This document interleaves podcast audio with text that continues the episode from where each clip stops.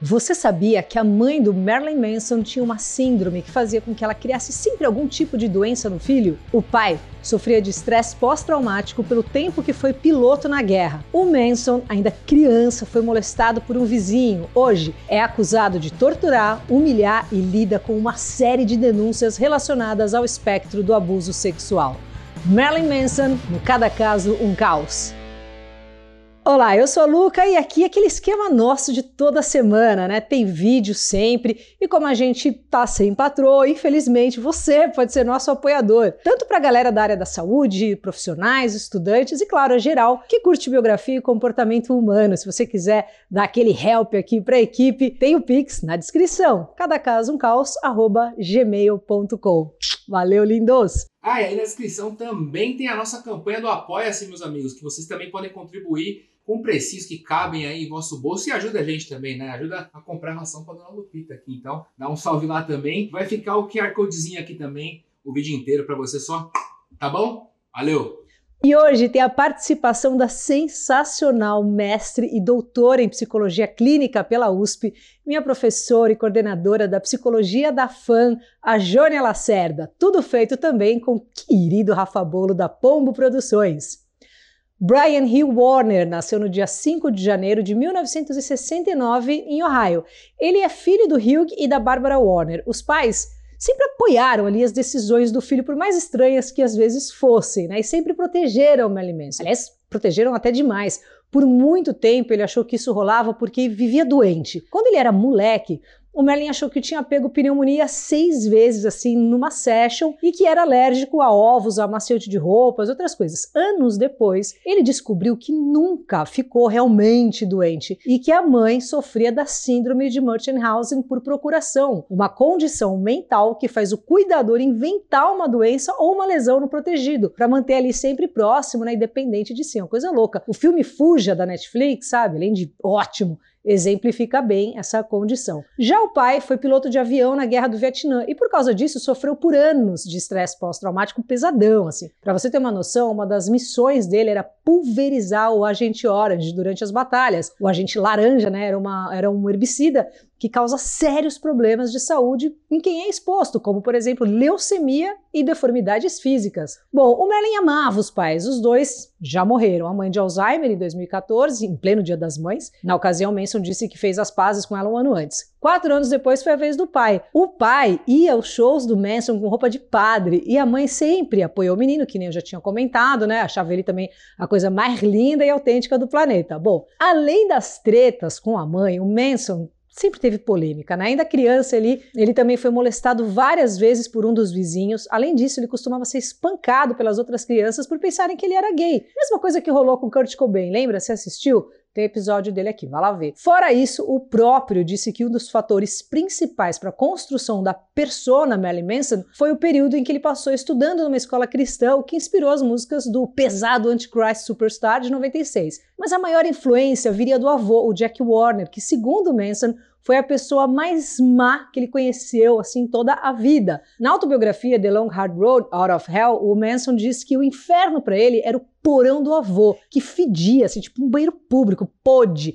era imundo, e que nesse mundo privativo e perturbador, ele mantinha sua singela coleção de camisinha usado, aparatos sexuais bem estranhos e pervertidos, finalizando com uma perturbadora coleção de pornô que incluía temas pesadíssimos, assim, tipo bestialidade, sabe? Com 12 anos, o jovem Manson descobriu essa toca do capiroto e passou a explorar frequentemente isso. Aos 13, flagrou o avô de lingerie curvado sobre um trem de brinquedo, se esturbando ali violentamente, assistindo um desses pornozão bizarro, enquanto ruídos guturais grotescos emanavam do buraco da sua traqueostomia. Pensa nisso. Inclusive, o Manson foi expulso da escola cristã depois de botar na mesa da professora um dos consolos do querido avô. Vai vendo. Bom, depois de terminar o colegial, Manson e a família se mudaram para a Flórida e lá o jovem se matriculou em uma faculdade local onde ele estudou jornalismo e teatro. A primeira incursão dele no negócio da música veio como jornalista para uma revista local que ele fazia umas resenhas ali de discos. Ele disse que foi nessas aí que ele cunhou o termo grunge, né, quando fez a resenha do Bleach, do Nirvana. Também foi Nessa época aí que ele criou o pseudônimo Marilyn Manson, né, que combinava os extremos da Marilyn Monroe, né, o carisma e o, como as pessoas amavam a Marilyn Monroe, e o Charles Manson, o serial killer odiado. Nas palavras dele, criei um mundo falso, talvez porque não gostasse daquele em que vivia. Bom, além de começar a fazer o som de fato, o trabalho deu a oportunidade de entrevistar vários músicos famosos, incluindo nosso amigo Trent Reznor do Nine Nails, que também está por aqui. O Trent pegou na mão ali do menino Manson e produziu o primeiro disco, Portrait of an American Family, dando para o Manson o primeiro gostinho mesmo ali do sucesso. Né? Além do som denso, pesado, industrial, a persona extremamente bizarra e controversa logo tomou toda a mídia, fazendo dele inimigo número um da família tradiça. Ele chocava de um lado e os caras boicotavam do outro. Muitos lojistas se recusaram a vender seu disco de 98, Mechanical Animals, por conta da capa. A galera da igreja, em choque, começou a espalhar rumores de que os shows ali dele tinham atos homossexuais no palco, uso desenfreado de dorgas, estupro, bestialidade, sacrifício de animais e de jovens virgens. Era um negócio assim, olha, um, uma session de coisas que não se pode falar no YouTube em nenhum lugar. Tem também aquele famosérrimo rumor que ele teve uma costela removida para fazer sexo oral nele mesmo, né? Mas é, é isso aí não aconteceu. Agora, aquela história de que ele encheu uma grupo surda de carne crua e depois urinou nela, isso infelizmente é verdade. Isso fora as bagunças mil, né? Com os tóxicos e Billy Knights. No começo da carreira, ele costumava encher a lata de uísque e se cortar em cima do palco. Em 2007, lançou a própria marca de absinto, pelo simples fato de que ele estava bebendo muito do Diabo Verde, então, por que não, né? Mais tarde, o próprio chegou a admitir que o álcool era um problema, só que ao invés de parar de beber, ele fez um downgrade ali para vodka e para ele tomar uma vodka e fumar um baseadinho, um temaki de já é o mesmo que tá de boa, tá sóbrio. O Manson mesmo se declarou como um babaca intencional. Ele falou: "Meu destino na Terra é o caos. Eu sou o terceiro ato de todos os filmes que você já viu. Eu sou a parte em que chove e a parte em que o personagem que você gosta morre." Fecha aspas. Bom, entre muitas e muitas controvérsias e personagens e tudo mais envolvendo o nome do Manson, foi o tiroteio de Columbine em 99. 15 pessoas morreram, né, incluindo os atiradores, e outras 30 ficaram feridas, e é um negócio que, assim, marcou o mundo. O massacre chocou geral, e o Manson rapidinho passou a representar esse ataque. Eles acreditavam, assim, em geral, acreditava na época que a música do Manson de alguma forma encorajou os atiradores, mas na real não tem nenhuma evidência de que eles ouviam, até mesmo que eles gostassem do som do Manson. A treta é que essa era a maior controvérsia até então. Em 2018, a atriz Ivan Rachel Woods deu depoimento em apoio a um projeto destinado a proteger os direitos das sobreviventes de abuso sexual e relacionamentos abusivos. Na época, ela manteve o nome do agressor anônimo, mas disse ter sido agredida sexualmente, além de fisicamente torturada. Muitos especularam ali que ela estava falando sobre o Manson, porque os dois tiveram um relacionamento de uns quatro anos. Em 2021, ela confirmou todas as especulações. A atriz acusou de abuso sexual e outros abusos físicos, alegando que ela foi manipulada para ser submissa durante todo o relacionamento. Falou também que na gravação de Heart Shaped Glasses, o Manson fez sexo de verdade com ela sem ter avisado previamente que rolaria isso. Sobre essa história, as autoridades disseram que não encontraram evidência sobre isso. Depois que a Rachel abriu o jogo, muitas outras meninas começaram a fazer esse exposed também, né? Uma delas foi a atriz Esme Bianco, que assim como a Rachel, acusou o Manson de morder, cortar e dar choque, além de impedir dela comer ou de dormir. Numa ocasião, ela afirmou que o Manson a perseguiu no seu apartamento com um machado. É um negócio assim, é uma história mais bizarra que a outra. A modelo e a atriz Ashley Morgan também entrou com um processo contra o Manson, assim, alegando agressão sexual, abuso emocional, tráfico humano, prisão ilegal, entre outros comportamentos super extremo abusivos. Uma das acusações mais bizarras contra o Manson seria o quarto das meninas más, que é uma cela de vidro à prova de som You, sabe, da série? Que fica no quarto dele, que ele trancava as meninas que na visão dele se comportavam mal. Claro que ele negou todas as acusações. Só que mais de 12 mulheres o acusaram de abuso ou de agressão sexual desde 2020, estamos falando agora, assim. Muitas das meninas afirmam que ele usou da sua reputação como uma estrela do rock, chocante e controversa, para distrair o mundo de violência horrível que ele vinha cometendo, ó, há anos. A Evan Rachel Wood lançou esse ano o documentário Renascendo das Cinzas na HBO, detalhando todo esse período tenebroso com Manson. Se quiser se aprofundar, assiste lá que é interessante. Ele, por sua vez, entrou com um processo para cima dela assim que saiu o doc, alegando que as acusações são mentirosas e que ele perdeu contratos depois das declarações se tornarem públicas. Assim como o Johnny Depp, que é amigo dele, né, era amigo dele, que também tá por aqui, né, tem episódio do Johnny, ele também solicitou um julgamento com júri contra as acusações da ex-noiva. Apesar do Depp ter vencido pela opinião pública, o caso do Manson é bem mais pesado por conta de todo esse histórico de violência e as múltiplas denúncias no seu nome. O caso ainda está desenrolando, então vamos ver o que vem por aí. E vem. Bom, Hoje vamos ver a psicóloga Jônia Lacerda, maravilhosa, que já teve por aqui no vídeo da Angelina Jolie e também do Eminem. Ela é mestre e doutora em psicologia clínica pela USP, coordenadora, ótima professora. Eu amava as aulas da Jônia no curso de psicologia da FAM. Aliás, se você estiver pensando em fazer psicologia, eu estou indo para o último semestre aí na FAM, estou no estágio, eu adoro, assim, eu acho o máximo, é uma faculdade muito legal, então eu mais do que indico, eles são demais.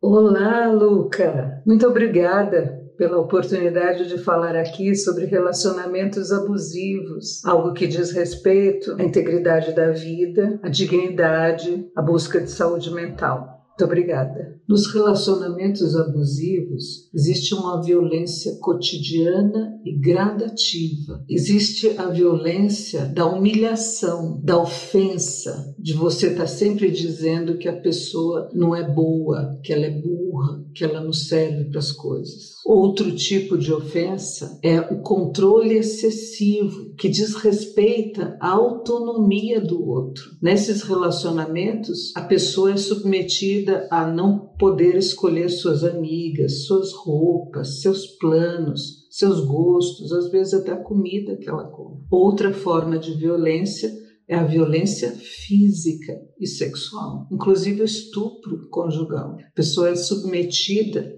a não dizer não e ter que realizar práticas que a humilham, que não são aceitáveis para ela. A comunicação nesses vínculos é muito confusa. A linguagem é dupla. Existe amor em meio ao ataque e agressão. O parceiro que agride diz que faz aquilo porque ama muito, porque a pessoa que é vítima é muito importante para ele, que ele nunca vai abandonar aquela pessoa, embora a humilhe tanto, a machuque tanto. Então, por exemplo, ele diz que tem ciúme porque só ele a ama daquele jeito. Ele diz que a controla porque quer que as coisas se saiam bem, que aconteçam da forma correta, que ela não sabe fazer as coisas direito. Ele diz que ela tem que dar provas do amor dela. Por isso que ela não diz não, ela aceita tudo, ela vai aceitando tudo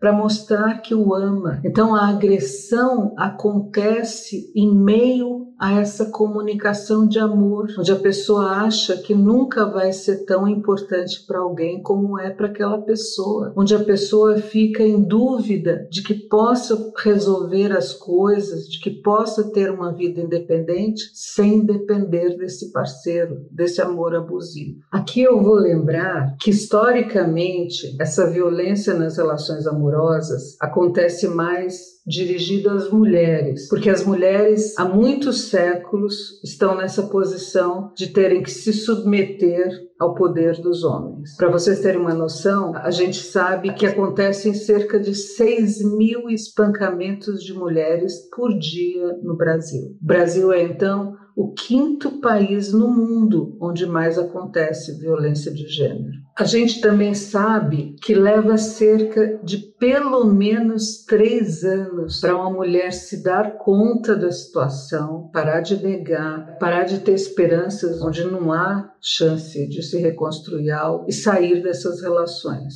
Essa é outra característica dos relacionamentos abusivos. As pessoas continuam neles. Uma explicação é a dependência. As pessoas dependem financeira e socialmente dos seus parceiros e muitas vezes acham que não vão poder tocar a vida sem o apoio desse provedor. Isso explica porque que a relação abusiva e violenta acontece tanto nas classes sociais desfavorecidas. Né? As pessoas são vulneráveis, acham que não vão conseguir sobreviver e criar seus filhos. Havendo essa parceria com recursos externos a essas relações, existe uma chance ou das pessoas reconstruírem esses vínculos, ou então delas conseguirem se afastar e reconstruir a sua vida. Então, aos poucos, essas pessoas vão resgatando a confiança em si mesmos, vão pensando se realmente elas têm alguma culpa no fracasso da relação. Todos têm, né? a relação não se constrói sozinha. E elas podem então lutar, percorrer a construção de uma outra vida, uma vida mais digna, onde ela possa se desenvolver continuamente como pessoa. É muito difícil sair dessas situações sem apoio. Se você testemunha ou testemunhou situações que sugerem que haja um relacionamento abusivo, se mostre uma pessoa disponível,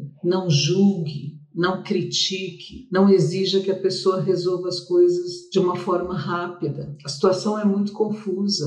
Tem recursos públicos importantes de apoio a essas mulheres. Ligue 180 é um canal público de denúncias e orientação. Valeu, Jônia querida! Muito obrigada pela sua participação aqui, sempre impecável. E você, curtiu? Então seria simpático fazer aquele esquema todo, né, do curte, compartilha e não esquece, hein, nosso Pix tá aí na descrição. É o e-mail cada caso um caos, gmail.com. Muito, muito obrigada e até semana que vem.